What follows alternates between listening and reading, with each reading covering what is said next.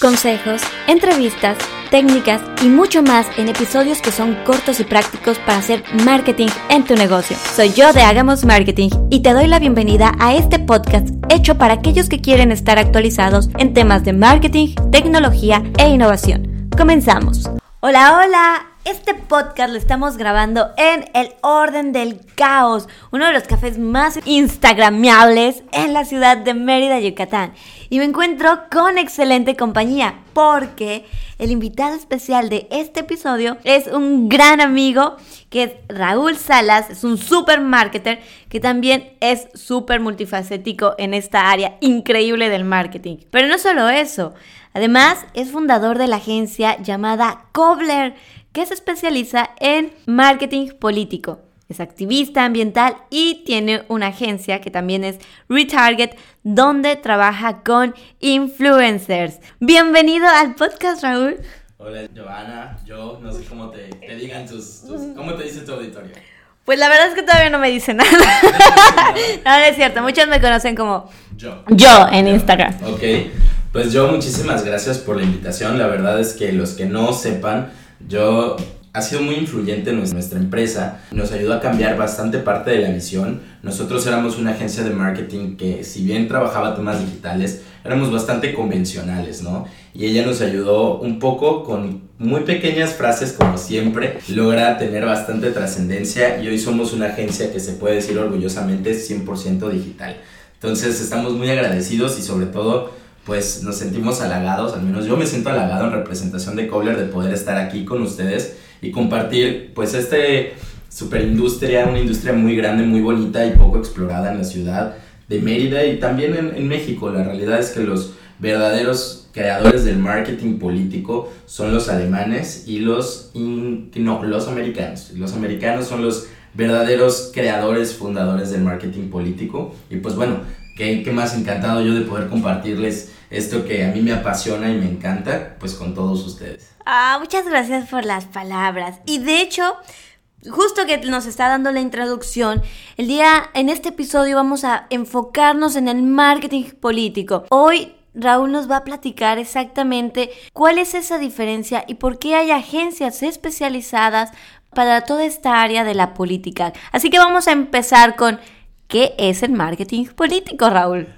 Definitivo, me parece un buen punto de arranque. El marketing político, si bien puede ser definido pues por la combinación de ambas palabras, ¿no? Así como el marketing experiencial se refiere al marketing y las experiencias, el marketing político tiene ahí como una pequeña trampita. Si bien todos tenemos una definición de lo que es marketing, también existe una definición propia de lo que es política.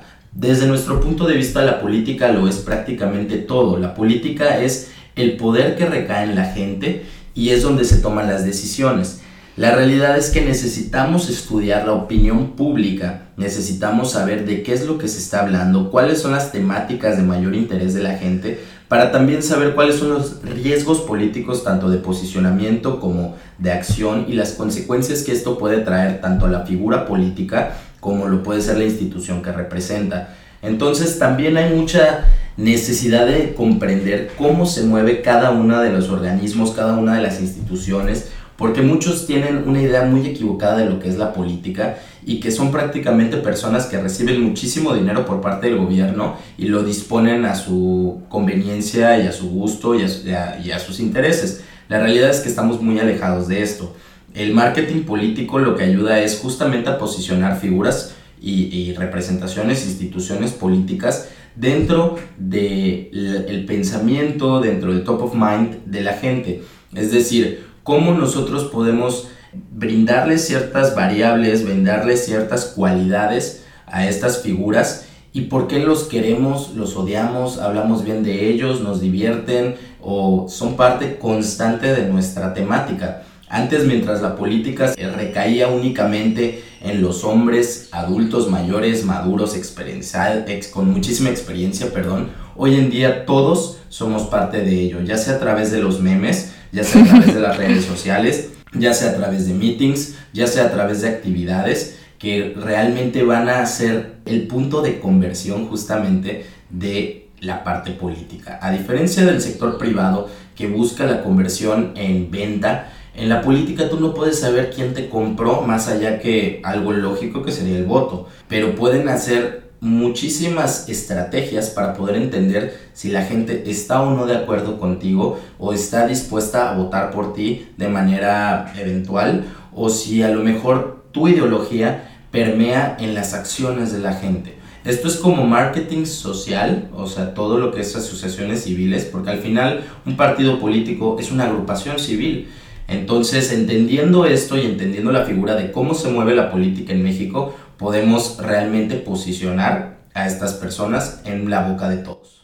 Y aquí, por ejemplo, en cuestión de política, en este caso, ustedes como agencia que se especializa en marketing político, pueden o muestran este tipo de cosas que se hacen en la realidad y lo llevan a las redes sociales. La mayoría de la gente cuando nos contrata piensa que nos están contratando por redes sociales. Esto es un tema de la industria, es decir, el mercado se ha basado mucho en que todos son redes sociales, la manera de vender servicios de marketing viene a través de redes sociales y como tú sabrás, el tema de los contenidos es lo indispensable para realmente manejar redes sociales. Lo que no entienden muchos es que las redes sociales son únicamente un canal en donde nosotros tenemos que generar este contenido. Te voy a platicar un ejemplo. Cuando un político quiere tener cercanía con jóvenes, lo primero que se le ocurre es emprendimiento porque ya es una palabra que vienen, vienen en conjunto. Si tú dices emprendedores, piensas en un millennial con un saquito aquí de Sara, con sus jeans y sus topsiders, ¿no? Y, y esto, ¿qué es lo que quiere el político? Verse cercano a la gente exitosa, que es joven y que futuramente va a ser quien tome decisiones también y, pues tenga poder, digamos que empresarial. Entonces, eh, él cree que nos está contratando por redes sociales pero la realidad es que tenemos que hacer la de PR muchas veces, hacer toda la estrategia de relaciones públicas, invitar a las cámaras empresariales, invitar a los jóvenes que son emprendedores exitosos. Y no es por hacer de menos a la gente que trabaja a lo mejor, por ejemplo, Forex, que si bien es una industria y un mercado que está creciendo de manera exponencial, no entra dentro de esta industria. Entonces hay que hacer justamente este filtro de la gente que tiene que estar rodeada para que efectivamente la comunicación del, del actor político se pueda posicionar, ¿no? Como lo que él dice. Entonces, si tú ves a un emprendedor que sabes que está incursionando en Forex dentro de estos eventos, vas a quitarle la credibilidad de lo que está haciendo esta, pues esta figura política. En este caso, lo correcto es ser muy, muy cuidadoso con quienes está figurando en las fotografías, figurando en los medios de comunicación, figurando en las redes sociales y a partir de eso hacer un contenido, porque no es solamente que se reúna el emprendedor junto con la figura política, tiene que haber una razón. Vamos a hacer planes, vamos a hacer planes para qué? Pues para cuidar los intereses empresariales de los jóvenes emprendedores. Por ejemplo, ahorita van a legislar en el Congreso del Estado de Yucatán lo que es la venta de alcohol a través de aplicaciones y de internet con el argumento de que tú no puedes saber si la persona que te lo está pidiendo es mayor de edad o no lo es. Entonces, si nada más se prohíbe por prohibir, tú, tú golpeas directamente a una industria gigantesca de la cual no te das cuenta. Mucha gente piensa que es solo la aplicación, pero no es solo la aplicación, es el repartidor, es la persona que trabaja dentro de la aplicación, es el distribuidor de licores, es el que emprendió a lo mejor en un mezcal artesanal que acaba de, de desarrollar. Entonces, algo tan sencillo como puede ser la intención de cuidar a nuestras juventudes de las adicciones como es el alcoholismo, que cada vez está subiendo más los índices de consumo y a menor edad, no se dan cuenta que en el discurso con tal de encontrar aplausos de a ah, esta persona está cuidando a nuestros niños, está metiéndose en conflicto directo con toda esta industria que te acabo de describir. Entonces, ¿cómo poder hacer que la gente quiera o le agrade, le gusta y aplauda las decisiones de esta figura política y al mismo tiempo haya un desarrollo social a partir de ello. El marketing político no se trata únicamente de tener una cuenta de muchos seguidores, de muchos likes, se trata de mucho más que eso. Es hacer todo el cabildeo, detectar dónde están las áreas de interés de la gente y eso exportarlo a acciones, ya sea a la hora de legislar, ya sea a la hora de tomar decisiones en qué se va a ir el recurso económico, de en qué vamos a emplear el tema cultural. Por ejemplo, a la gente a lo mejor ya no le interesa la ópera, pero necesitamos que haya más batallas de rap o batallas de trap que a lo mejor a nosotros no nos interesan, pero como político tú tienes que estar muy de la mano de las nuevas generaciones y de sus nuevas corrientes, no, no te puedes aislar de lo que está pasando. Otro de los temas muy importantes e interesantes es la, el derecho al matrimonio igualitario, que por ejemplo aquí en Yucatán está prohibido. Y cómo hacer que una, una figura política que tiene el apoyo de una gran parte de la población, justamente esa decisión en específico puede restar todo lo que ha hecho en su carrera política, ¿no? Y por ejemplo, en este caso, sobre todo cuando se maneja cuestiones de marketing político y hay muchas personas que están pendientes de cualquier noticia, ¿no? Y todas la pueden poner como buena o mala. Platícanos cómo ustedes trabajan para una persona que dice, ¿sabes qué? Yo quiero entrar en el mundo de la política, solamente está hecho el marketing político para quienes ya están en puestos altos como diputados, senadores o quienes pueden ser estas personas que se quieran acercar a ti y cómo ellos pueden saber que específicamente ustedes los pueden apoyar. Porque muchas veces dicen, ah, bueno, yo estoy metido en la política, pero apenas estoy... Pero soy el secretario o apenas estoy en este momento de con quién entro, estoy em, buscando estas referencias. ¿Cómo ellos pueden asesorarse en este tema? Mira, la realidad es que, como yo les decía, la política es de todos todos hacemos política, eh, desde el hecho que nosotros tomemos una postura, una opinión, una decisión en relación a lo que va a permear en todos, en un colectivo, es poder saber qué tan en serio y qué tan, em, qué tan líder de opinión quieres ser. O sea, qué tanto quieres influir en esta toma de decisiones. Tú puedes ser, entrar al marketing político desde ser un activista, desde que tú tienes una asociación ah. civil con una postura, con un interés de protección, con un interés de que permee a, un tema colectivo que pueda generar consecuencias a toda la población o gran parte de la población, ya puedes entrar al marketing político. Hoy en día las redes sociales te permiten trabajar de esta forma. Voy a hablar del caso muy específico, por ejemplo, de Ana Baquedano. Ella es una chica activista que si bien mucha gente no cree que sea un tema político, claro que lo es, no es un tema que sea partidista. ok, eh, eso, ¿no? Porque nosotros solo pensamos, si es política, partidos políticos y ya se acabó. No, no. el ah. tema de la política, aparte viene el tema partidista, que si bien se protegen los intereses de una corriente ideológica definida, que es por eso que los legisladores del Partido Acción Nacional no pueden votar a favor del matrimonio igualitario. No porque de manera personal no deseen hacer esto, sino que para poder llegar al curul en el que están, es decir, al puesto que tienen hoy en día, fue porque ellos se confirmaron, ellos garantizaron y prácticamente le juraron frente a todos los militantes del Partido Acción Nacional que iban a seguir todos los estatutos, toda la ideología, la filosofía que el partido tiene. Entonces no es una decisión personal.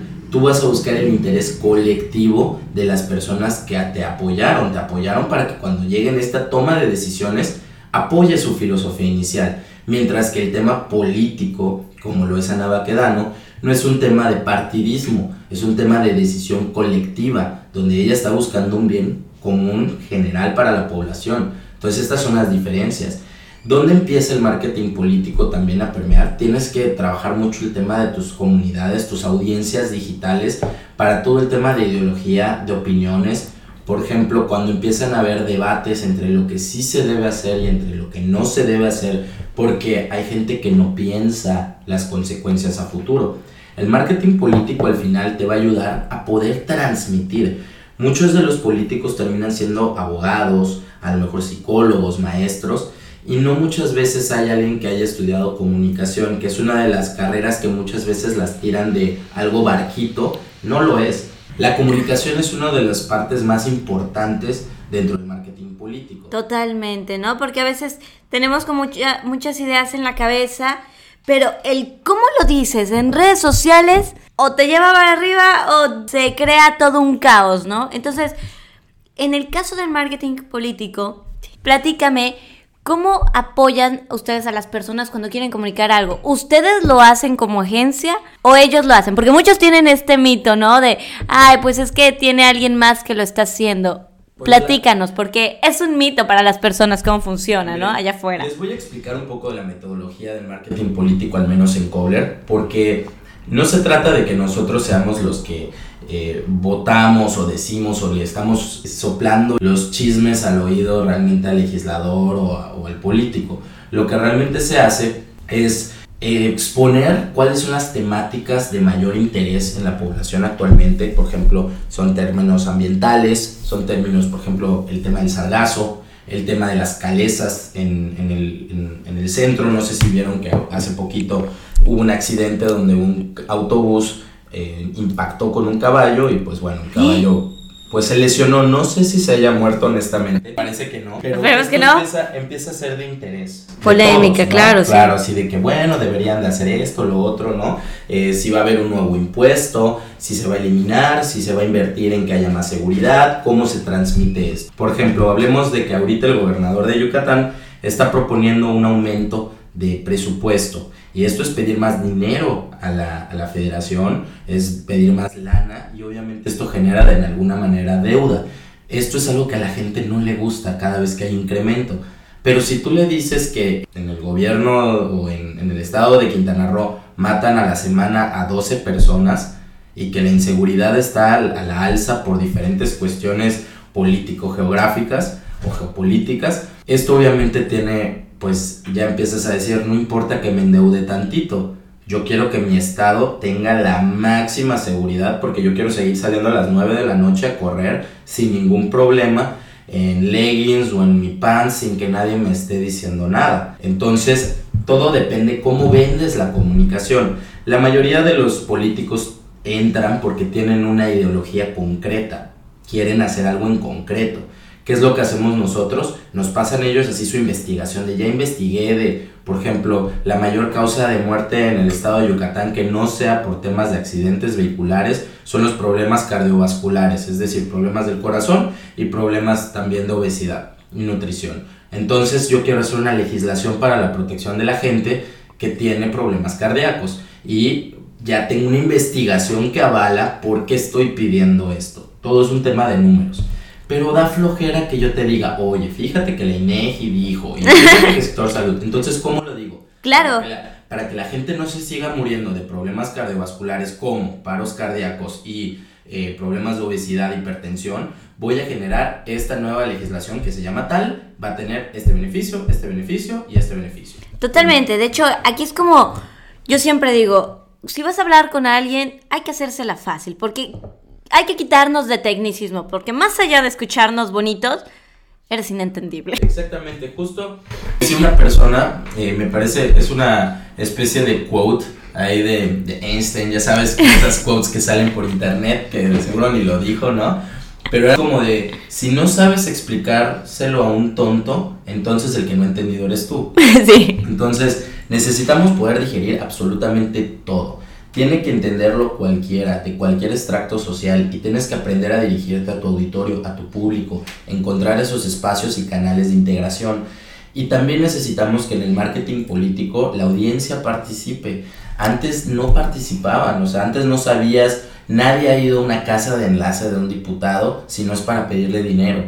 O sea, estamos hablando de que necesitamos que la gente participe, pregunte, exija, cuando yo, cuando a mí me dicen, oye Raúl, es que no puede ser posible y shalala y todo recae en educación, ¿no? Nuestra educación es una porquería. Ok, ¿cuándo fue la última vez que tú le hiciste una propuesta a tu diputado? Es más, ¿quién es tu diputado de zona? ¿De qué distrito eres? ¿En dónde estás? O sea, si me haces esa pregunta yo ya perdí. La, la realidad es que muchos, muchos. ¿Quiénes son tus diputados? ¿Qué número de legislación es? ¿Sabes cómo funciona la Cámara de Diputados? ¿Cuáles son las comisiones que se están platicando? Al final, cómo funcionan estas comisiones. Todo eso es relevante. Sin eso, al final, obviamente tiene que ser chamba del diputado decir, a ver, mi chamba es esta y funciona así y este es el beneficio que yo tengo de estar aquí y este es el beneficio que tú tienes de que yo esté aquí. Entonces, eh, hasta que la gente no se involucre, el marketing político siempre va a estar muy estancado. Y por ejemplo, justo que ahorita estás hablando de participación por parte de la audiencia todos esos comentarios que, eh, que las personas les escriben a los que ustedes manejan en cuanto a Redes sociales. en cuanto a redes sociales, a los clientes que actualmente tienen, a todos aquellos donde están apostando por el marketing político, ¿qué hacen con esos comentarios?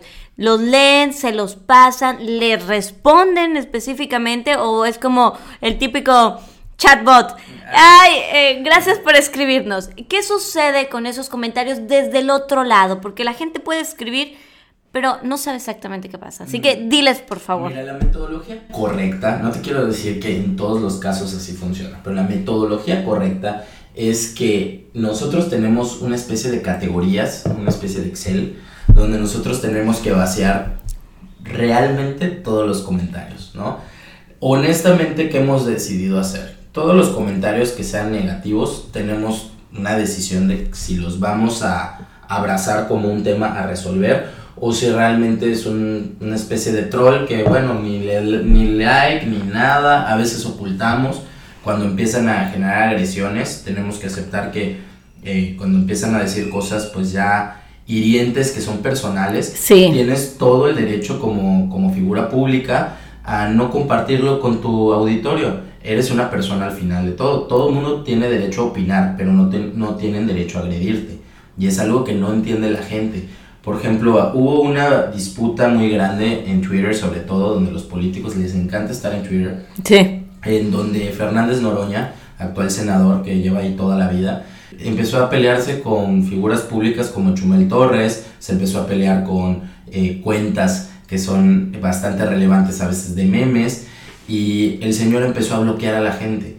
Y no puedes hacer eso. De hecho, ya es ilegal por la Suprema Corte de Justicia de que tú bloquees siendo una figura pública y servidor público, sobre todo con un puesto político de esa magnitud, que los bloquees. Qué interesante. Entonces, imagínate que ya las redes sociales son la manera de de comunicarse. comunicarse Y totalmente. es oficial, o sea, los comunicados oficiales, por ejemplo, se acaba de, de renunciar el secretario de Hacienda y Crédito Público de esta cuarta transformación y su renuncia fue por Twitter. ¿En serio? No se presentó a Secretaría de Gobernación y te presento mi renuncia. Él la subió a Desde su casa tal vez.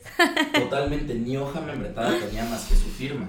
Y Wow. esto que pudiese ser como ridículo. O sea, Pero ¿quién fue real. pensar que en un tweet ibas a mandarle a tu jefe eh, renuncio, ¿no? Por favor, no lo hagan, ¿eh? Son de esas cosas not to do.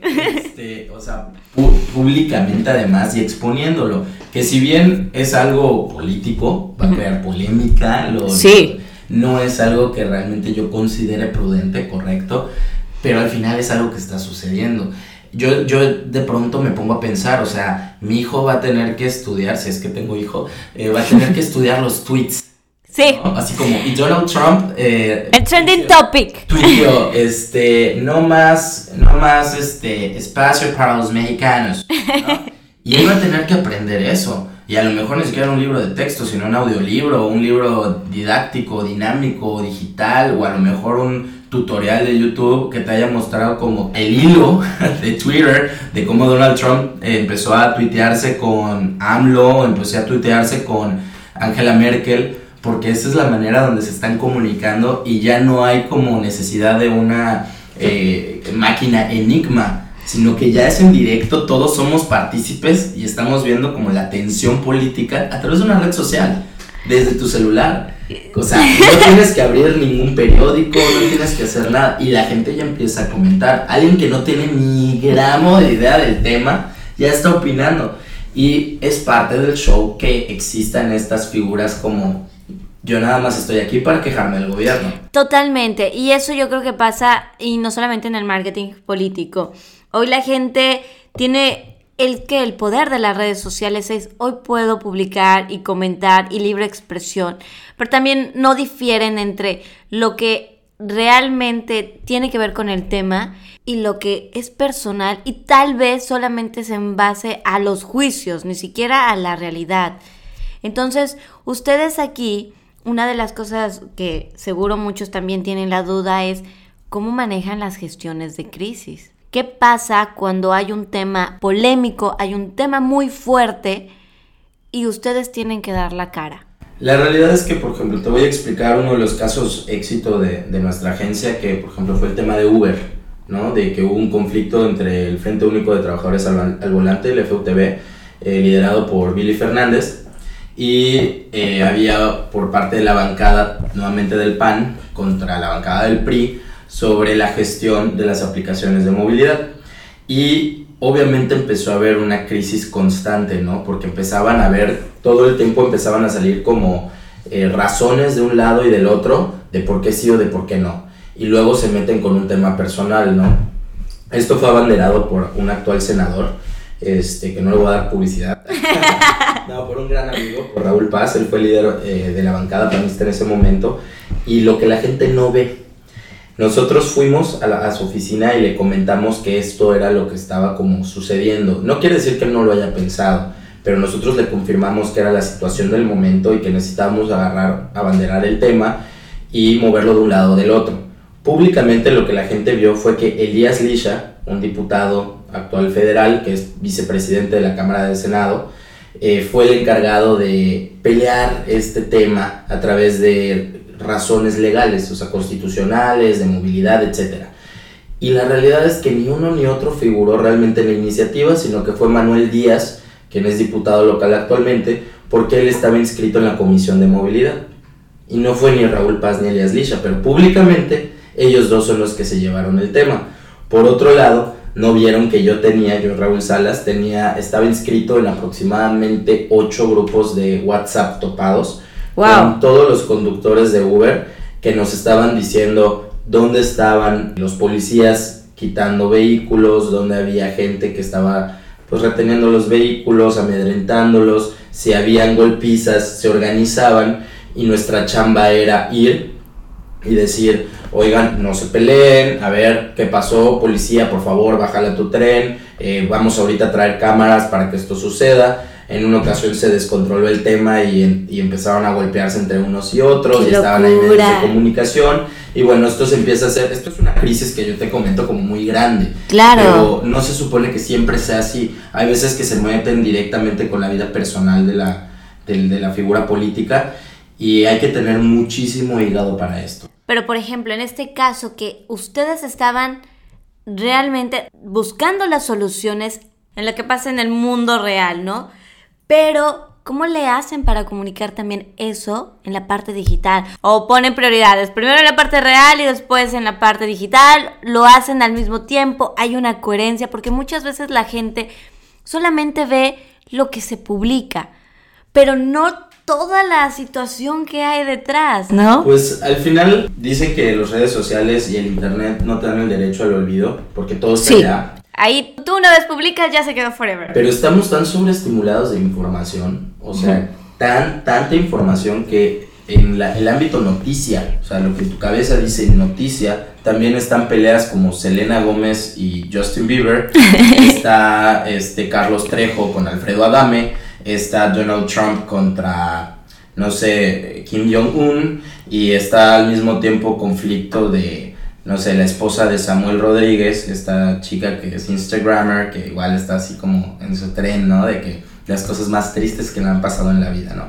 Entonces, esta sobreestimulación permite tanto zafarte de ciertos temas como también posicionarte en algunos y en otros que se has olvidado, pero en un 2x3.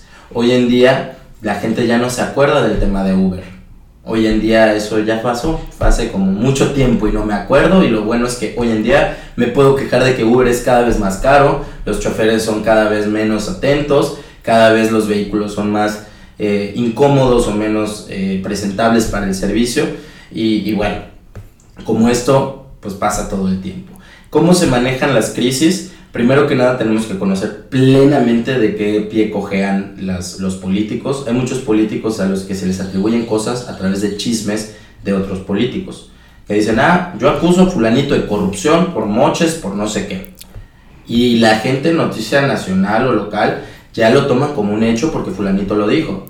Y ahí tienes que ser tú prudente y decir si vale la pena desmentirlo o simplemente lo dejas ir.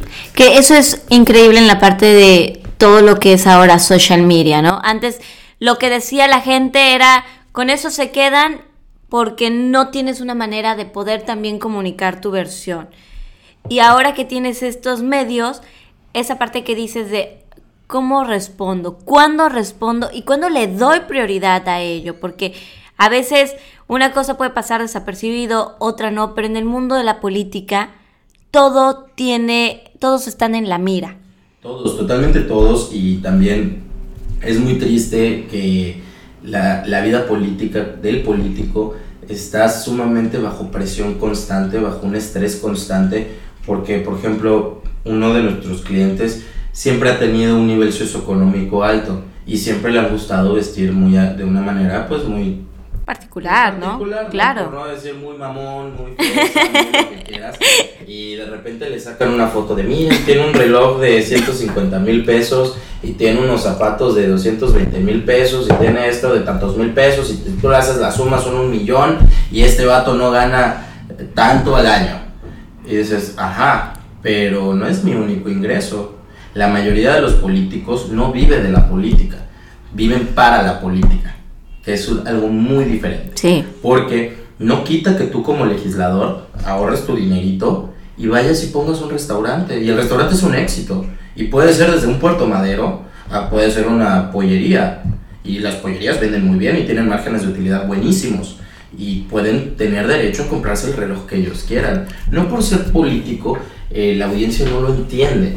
No te estás robando dinero por, por, por comprarte cosas que a ti te gustan. O sea, es mi dinero yo estoy sirviendo además como un servidor público, le estoy dedicando mi tiempo y estoy dejando de ser director en Cemex a lo mejor. Estoy dejando de tener mi bufete de abogados eh, de nivel nacional, internacional, en el tema que a mí se me antoja, porque estoy sirviendo a la patria. Que ese realmente es la, el pensamiento de nuestros clientes. Y nosotros como marketing político, o sea, como agencia, tenemos que ser muy cuidadosos con los, con los clientes que nosotros aceptamos. No todos son buenos clientes déjate tú de la paga, sino por lo que ellos hacen. ¿Cómo vas a representar a alguien que sabes que está haciendo cosas chuecas, que está haciendo cosas en contra de, la salud? Por ejemplo, cuando dicen, no, pues sabes que tú sal y di, bueno, otro, otro ejemplo más sencillo. Ve que estamos dando capacitaciones al interior del estado a indígenas.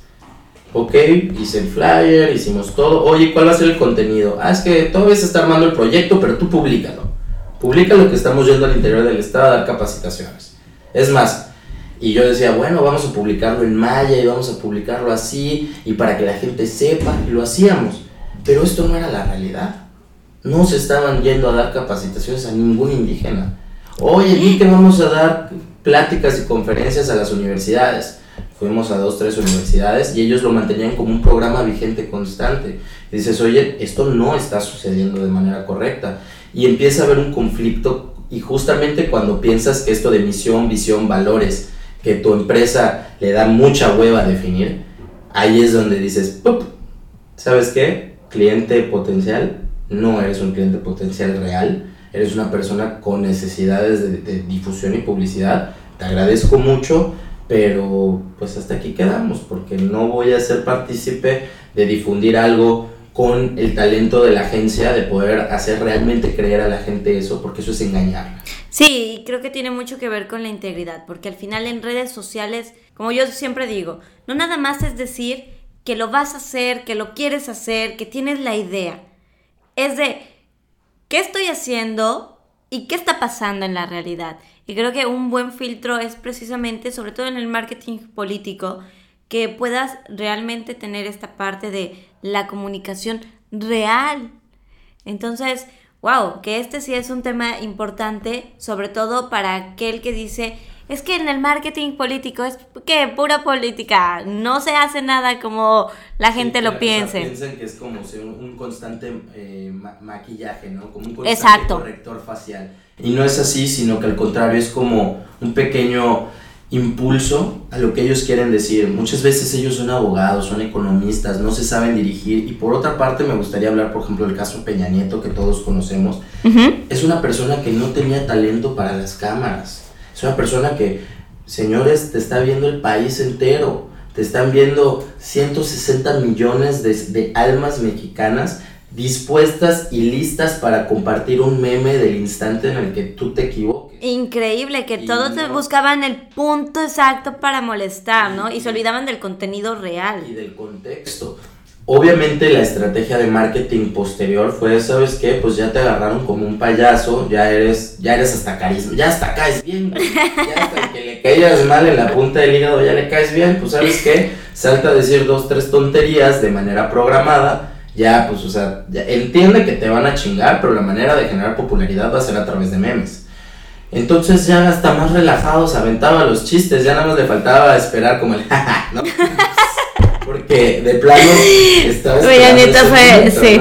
Entonces, esto no reflejaba para nada la política que le estaba generando. De manera triste porque no puedes controlar tú como político tampoco eh, la gran mayoría de cómo lo va a recepcionar la gente. Puedes ser muy precavido, puedes prever muchas cosas, prevenir varias cosas, pero al final es la gente la que va a decidir cómo va a tomar lo que tú dices. Por ejemplo, hoy en día si un político mexicano dijese un comentario sobre la sirenita siendo raza afroamericana o siendo negra, porque lo correcto es decir negra, porque yo no sé si realmente sus raíces son africanas, ¿no? O sea, ya es un hecho, a lo mejor ella es de Boston y punto, ¿no? Y su familia lleva cuatro generaciones siendo de Boston y punto.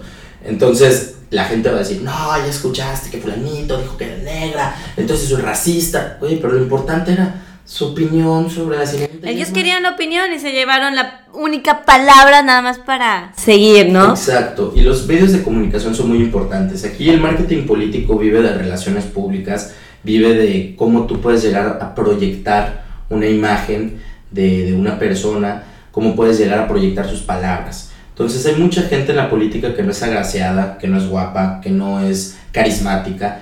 Y es justamente es el, reto a, a, superar como agencia de marketing político, de sacarle sus mejores cualidades y que lo que esté haciendo, no, no hay persona que no tenga errores en la vida, que no le haya que no le haya cagado, que no le haya tocado estar embarrado en algo. Oye, pues mi mejor amigo en, la política era fulanito y le cacharon ahí unos movimientos en falso y también se iba con el narco, pero yo no lo sabía. Y tengo mil fotos con mi amigo en mil lugares, hasta echando las chelas. A ver, hay que hablar del marketing político 2.0, 3.0, ¿qué 3.0? 4.5. ¿Por qué? Porque ya no se trata de generar likes, ya no se trata de generar una figura plástica, se trata de una persona. O sea, a mí me gustaría que yo sin problema decir, ¿Qué cerveza toma Andrés Manuel López Obrador? ¿O no toma cerveza? Claro, ¿no? toma cerveza, por supuesto, pero ¿qué chela toma? ¿O le gusta la michelada? ¿Le gusta la chelada? Esas son las cosas que a mí me van a interesar para generar esa empatía. ¿Qué canciones le gustan? ¿Toca algún instrumento? ¿Sabe hablar otro idioma? ¿Cuál es su hobby? A lo mejor tiene otro talento y es buenísimo ventríloco. Esas son las cosas humanas que al final el marketing político tiene que ayudar a hacer esa empatía y, ese contexto cultural que te van a hacer realmente entrar en, en sintonía con la persona que te tiene que representar. Y ahorita se están borrando las líneas partidistas de las que hablábamos hace tiempo. Ya no importa el partido político, importa más la filosofía que traes detrás, las acciones que estás haciendo por delante y todo lo que estás generando de trascendencia para el futuro. Totalmente. Y de hecho, cuando hablas de ese tema, justamente es la marca personal. El cómo realmente eres. En redes sociales, ¿qué es lo que le gusta a la gente al final?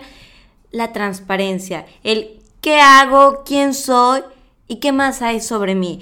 Uno de los casos a mí que me encanta, por ejemplo, es Barack Obama, cuando fue toda su campaña política de no solamente te digo qué puedo hacer por ti, sino que mostraba esa transparencia. Entonces justo le has dado al punto cuando dices, quiero saber qué más puedo encontrar en esa persona. Claro, y también entender que no son influencers. No estamos hablando de, de, de, una novela como mucha gente quiere como transcribir la política a algo como una serie casi de MTV. No, eh, les puedo asegurar que parte de House of Cards, al menos de la primera temporada, eh, eliminando un poco el tema de las muertes y las desapariciones forzadas, en gran parte es así, o sea, tú literal tienes una libreta o una, un pizarrón donde dices, a ver, ¿con qué personas cuento? Y ahorita vamos a hablar de un tema interesante que es el lobbying. El lobbying político es el cabildeo. Yo para poder pasar una ley, una reforma, el poder hacer una acción, designar un programa de gobierno para desarrollo social, infraestructura, tengo que ponerme de acuerdo con diferentes políticos, con diferentes eh, funcionarios públicos que no son precisamente de mi partido o no son precisamente de mi corriente o no son precisamente de la misma línea política de lo que estoy haciendo. Pero sí es, a ver, tú que eres secretario de movilidad, tú que eres secretario de desarrollo social, tú que eres secretario del medio ambiente, tú que eres legislador por parte de, de este partido verde ecologista, tú que eres diputada de Movimiento Ciudadano, tú que eres de Acción Nacional, vamos a juntarnos todos porque quiero hacer esto, esto y esto. Pero no puedes allá andar repartiendo invitaciones y entre quien quiera y nos vemos en un Starbucks y ahí decidimos. Lo que realmente utilizan es una agencia como nosotros para decir, oye, yo quiero eh, juntarme con estos porque quiero hacer este programa y vamos a ver a quiénes invitamos. Y es mi deber como agencia ir, tocar la puerta, decir, oye, fíjate, secretario particular de este otro funcionario público, queremos hacer esto y nos vamos poniendo de acuerdo y nos vamos coordinando. La realidad es que muchas de las veces los secretarios o los funcionarios públicos llegan directo al evento y no, tienen, no habían hablado ni cruzado palabra con ninguno de los demás que está en el podio o en el, o en el presidium. ¿Por qué? Porque sus secretarios particulares ya agendaron junto con esta estrategia de cabildeo lo que se va a desarrollar. Entonces, tú como figura política, a veces no tomas la decisión o no la trabajas. Tienes un equipo de trabajo que es un consultor legislativo, un consultor legal, un consultor de comunicación, de cómo voy a expresar lo que estoy diciendo. Menos es más. Totalmente. De hecho, mucha gente también se va con esta gran... Esto que acabas de decir, que piensan que el político es el que va a hacer todo y el que mueve todo y que solamente es uno, cuando realmente hay un equipo allá atrás. imagínate, es el gobernador y el gobernador tiene a sus secretarios de gobierno y estos secretarios de gobierno tienen departamentos y sus departamentos tienen direcciones y sus direcciones tienen empleados que trabajan en relación a un tema específico. Entonces, si ustedes creen que Mau está en su despacho así picando botones así de más seguridad, menos despilfarre de dinero, más retenes, ah, botón este, de, compartir en todas mis redes sociales todo, ¿no? Él está realmente figurando como la publicidad del gobierno del Estado. Totalmente. Si bien tiene él todas las... Él tiene toda la jurisprudencia para designar ciertas cosas, decidir varias cosas, la mayoría de las veces está en eventos públicos, mientras su equipo de trabajo, su gabinete, su todo están operando. Y aparte los consultores externos. Y aparte el que toma la foto, y el que pone el copy, y el que la sube a redes sociales, y el que lo pauta, y el que ve los insights, y el que ve las respuestas. Entonces, marketing político es enorme. Sí, de hecho, nada más como paréntesis, copy es exactamente la redacción que pones en las publicaciones y los insights son estas estadísticas, para que estemos en contexto. Así es, justamente así. Entonces, si bien es muchísimo más eh, consumidor, es más, eh, pues, más envolvente este tipo de servicios, te tiene que encantar, te tiene que apasionar, tienes que entender que no siempre toca ganar, parte de perder también es ganar, es decir, hay veces que toca ser el malo de la, del cuento, también nos volvemos storytellers, porque primero tienes que definir el problema. Por claro. ejemplo, quieres legislar un tema de, eh, de que ya los niños menores de 5 años ya no puedan eh, subir o transportarse en motocicletas por el alto índice de accidentes y mortalidad que hay de los niños, porque cuando te caes, pues por más que metas el brazo como papá, pues el, el niño pues es un niño, se va a caer y pues, va a pasar un accidente entonces, si bien las estadísticas te pueden ayudar mucho, también eres una persona. Exacto. Un día puedes tú externar tu sentimiento, tu preocupación. Oye, se han muerto ah, solamente de la semana pasada, hoy ya se murieron siete niños. ¿No? ¿Por qué? Porque no hay una legislación a esto. Y estaba diciendo otra persona, no, pero es que otro diputado, no, pero ¿y cómo los van a llevar a la escuela si no hacen mototaxis? Además sería una, doble tragedia porque ya se murió tu hijo y además te vas a la cárcel. Bueno, pero y le cambias. Justamente no, te, no quieres que se muera tu hijo y no te quieres ir a la cárcel porque se murió tu hijo, pues no lo transportes en, un, eh, pues en una motocicleta, ¿no? Entonces, la comunicación lo es todo. El marketing político es amplísimo y sumamente complejo. Es complejo, pero entonces la gente cuando está viendo las redes sociales de los políticos, porque esta de ser una pregunta que seguro muchos también se generan.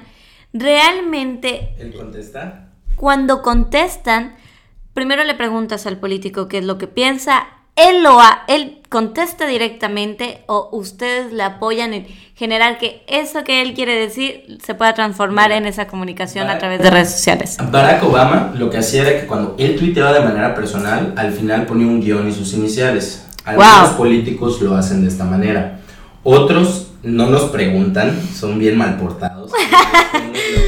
Oh, Dios, sí. Porque también hay. Y hay otros que nos dicen, oye, fíjate que me pusieron un inbox donde me está pidiendo una muchacha ayuda porque se embarazó a los 17 años, hoy su hija tiene 4 años, ella tiene, no sé, tal edad, y además, este, pues sus papás no la apoyaron y la acaban de sacar de su casa y está buscando salirse de esta, está en un, en un albergue para mujeres embarazadas jóvenes y quiere ya salirse de eso y entrar a estudiar y me está pidiendo un apoyo económico.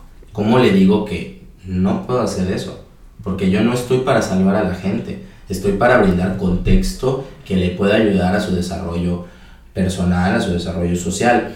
Entonces, parte de nuestra chamba es cómo aprender a decir a lo mejor no o cómo aprender a darles una solución. Entonces, en algunos casos sí nos preguntan cómo decir lo que ellos quieren porque se vuelven repetitivos, se vuelven, imagínate, si yo en algún momento, que entiendo que esta plática ha sido bastante técnica, eh, imagínate ellos. Y la idea ahorita es descongelar por completo las redes sociales de los políticos. Totalmente. Descongelado. Por eso suben fotos con sus hijos. Digo, no es como el caso de Álvaro Humberto con Ivonne, que honestamente tiene, yo le invito a los políticos que están en marketing político no utilizar a sus hijos para, para generar popularidad, empatía o carisma. Está bien que te muestres con tus hijos en una actividad personal obvia. Estoy aquí en la bicirruta, es el cumpleaños de mi hijo y le hice su pastel, fuimos a caminar a la isla, pero no algo así como que el niño sea el protagonista del show, porque lo estás exponiendo y eso no solamente es incorrecto socialmente, sino que para mi punto de vista es cobarde. Porque tus hijos no tienen nada que ver con tu fama ni con tu trabajo y los expones al flechero de que hay memes de Álvaro Humberto desde que tiene dos años. Y eso no es correcto. Sí, es que es esta línea delgada entre si yo quiero trabajar como marca personal, qué puedo y qué no puedo hacer y hasta dónde voy a llegar. Claro. Mira, alguien que me encanta muchísimo el marketing político, o sea, al menos aquí de Yucatán yo podría felicitar a Julián Zacarías, por ejemplo, es el alcalde de Progreso, es una persona que no le gusta utilizar guayabera. Le gusta utilizar camisa y es así. ¿Y aquí en Yucatán? sí, o sea, es, es, es, una persona, digo, no, no tengo el gusto de conocerlo. Eh, Julián Zacarías, contrátanos. Este, es un tema. Por cierto. De, que le gusta el estilo así mamalón y va con sus topsiders y sus jeans y su camisa blanca abierta y es como así como chaborruco y está bien. Y tú lo ves en las fotos y se ve y es él. Él es así. Él no usa guayabera al menos que el código de etiqueta te lo exija. Él en su personalidad le gusta usar jeans. ¿Y cuándo va a ser el día en que podamos ver a alguien que le gusta usar shorts sin decir, mmm, ese güey está siendo muy informal porque, y no es un político bueno porque usa shorts?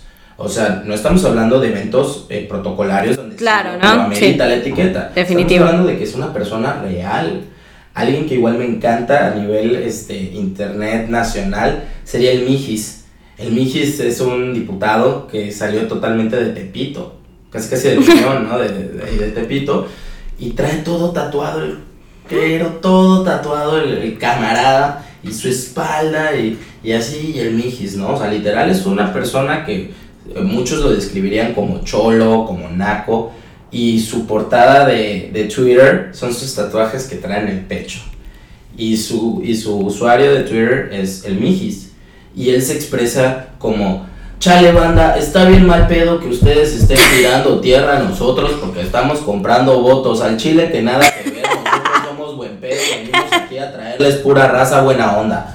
Y tú dices, ala, a ver, pero ese güey es de Tepito, ¿y a quién está representando? A Tepito. Claro. ¿Y qué van a decir los de Tepito?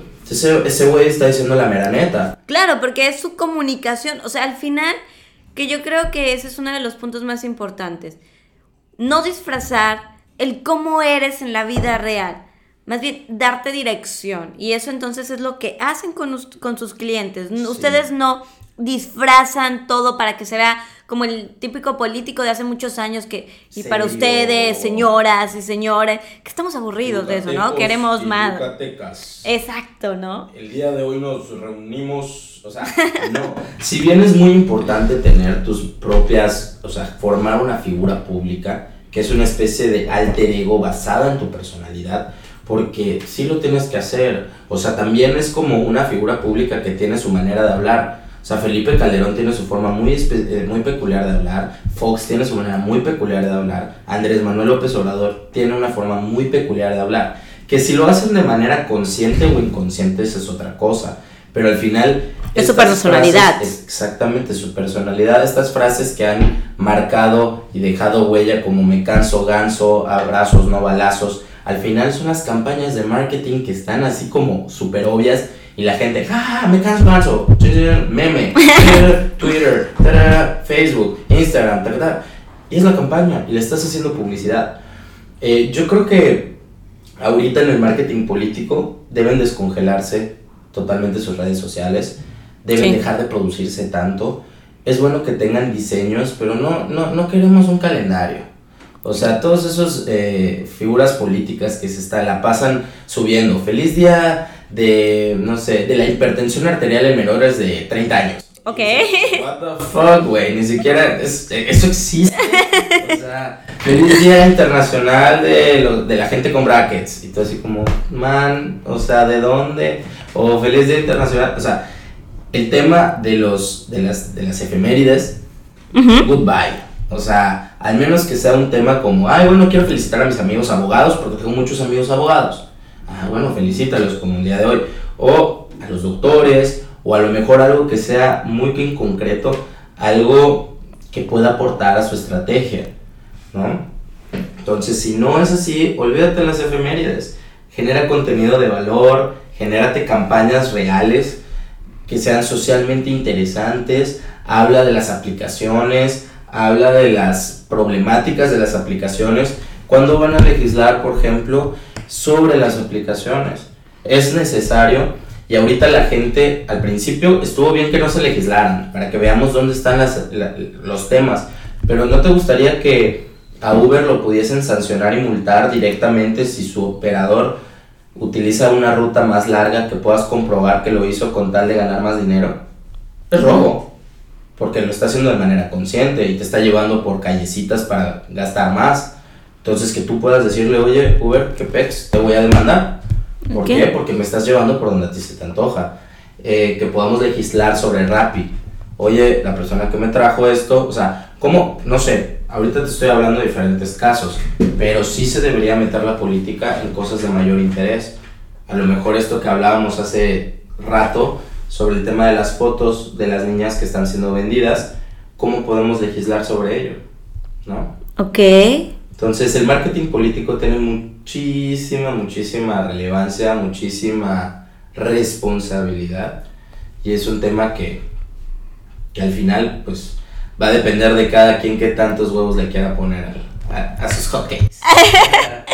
y ahora, ya para, para terminar, para concluir esta parte, dinos tres consejos para esas personas que quieren ahora sí entrar en el marketing político. Ejemplo, estos activistas, estos que se quieren postular, estos candidatos que de hecho apenas se dan cuenta de que las redes sociales en verdad sí pueden apoyarles en su comunicación.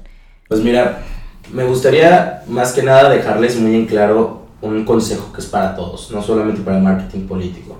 Y este es un consejo que me dio un conferencista en la universidad hace muchos años que fue, si tú no te tomas en serio, nadie te va a tomar en serio. Uf, fuerte pero si Quieres, si quieres empezar a trabajar en tu figura pública, tienes que tomarte en serio primero tú.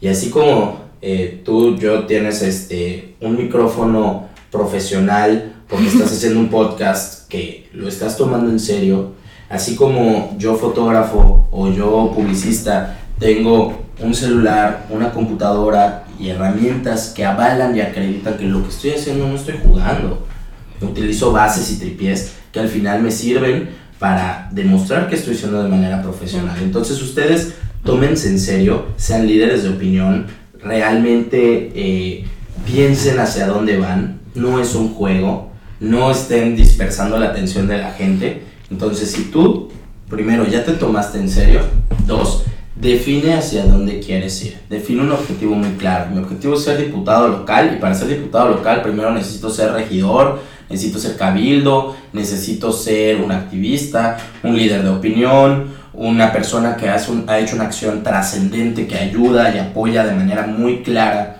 a la sociedad. No se trata de que seas un líder político o partidista. De nada me interesa que seas, ah, es que mi única carrera política es que fui líder de la parte juvenil. Bueno, ¿y eso en qué nos apoya a la ciudadanía? Ah, no, fui líder juvenil que apoyó a las comunidades indígenas para que pudiesen tener la infraestructura para practicar jarana y poder presentarse en diferentes lugares de México y del mundo. Eso es importante. ¿Me explico? Ok. Entonces, hacer una carrera política se define por objetivos y hacia dónde quieren ir. Y el tercero es que sean constantes, sean disciplinados. Eh, la política se hace todos los días, en todo momento. Totalmente. no es una cosa de 9 a 6 de la tarde. Exactamente. Entonces, ustedes eh, tómenlo totalmente en serio, sean disciplinados y sí consulten, si bien no quieren ustedes una agencia de marketing político porque piensan que es muy cara, de verdad coticen con nosotros, tenemos paquetes de diferentes tipos y no somos los únicos para que realmente vean que nosotros podemos brindarles servicio, asesoría, consultoría, recursos, multimedia y hacer de tu estrategia política un verdadero marketing político de posicionamiento, no para ti, sino para los mexicanos y los que vayan a votar por ti, porque tienes que tener un interés superior a solamente satisfacer tu ego. Pues ya escuchaste a Raúl, así como él te comparte información que de verdad ahorita en este podcast nos ha ayudado a entender el contexto de marketing político. Ahora imagínate cuando te haga una estrategia específicamente para ti que realmente quieres ya darle en serio y de manera profesional, como él decía, a esta comunicación a través de redes sociales y que no solamente lleva redes sociales, sino que te lleva toda una planeación porque recuerden, en redes sociales tú vas a ver muchas veces el resultado, pero esa parte del proceso, de cómo llevarlo a cabo, de que alguien te guíe, es algo súper valioso que te puede ayudar a llegar hasta donde tú quieres o de plano puede hundir tu carrera. Digo, porque hay un montón de personas que dicen, ah, te voy a ser mi consultor porque él, eso es de relaciones públicas. Eso no es un consultor. No, hay, hay todo un mundo y saben que lo mejor con, eh, con Raúl es que no solamente es Raúl, tiene un equipo que está trabajando con él. Entonces, pues ya saben, yo aquí hago publicidad de todo, pero realmente yo siento que si eres, estás en, el mundo del marketing político, vayas a buscar ayuda de alguien que realmente se enfoque en el área. La verdad fue un gusto, Raúl, que estuvieras en este podcast, que realmente quitaras esos mitos que nosotros tenemos sobre el marketing político o juicios que nada más nos hacemos porque pues no queremos leer más sobre ello, ¿no? Muchísimas gracias de verdad por tu tiempo. Fue un excelente tema con tantas cosas que de verdad yo que no estaba en el marketing político ahora me queda más clara toda la información y no crean que aquí se acaba la cosa. ¿Cómo te pueden encontrar? Pues bueno, yo antes de que terminemos me gustaría agradecerte muchísimo el espacio. Este, espero que no haya sido muy aburrido, muy tedioso. Entendemos que es como uno de los temas ahí controversiales y que pueden ser a lo mejor de manera inicial algo de, de, flojerita, pero créanme que puede ser sumamente divertido si se meten y se profundizan al tema, ¿no? A lo mejor lo digo porque soy un apasionado. Y pues bueno, me pueden buscar en, en redes sociales como Kohler MKT, o sea, MKT, que es de marketing, es la abreviación. Pueden buscarnos en la página de activismo social ambiental como Verde Responsable P, que es Verde Responsable Peninsular, en todas nuestras redes sociales. Y de manera personal, como Raúl Salas 9, me pueden encontrar así en Instagram, en Twitter, en Facebook. Y ahí yo estaré respondiendo de manera directa. Y además, si te interesan temas de marketing político, que son más que nada temas de la actualidad, pero relacionados al marketing político, nos pueden encontrar en el podcast, en Spotify, en iTunes, en todos lados, como Salas dijo. Y pues muchísimas gracias, yo estoy muy encantado de haber participado, espero te haya gustado. Uy, a mí me encantó. Muchas gracias, nos vemos a la próxima y ya saben dónde nos pueden encontrar. Pues muchas gracias por tu tiempo, por haber estado por aquí y nos escuchamos en un próximo episodio. Adiós.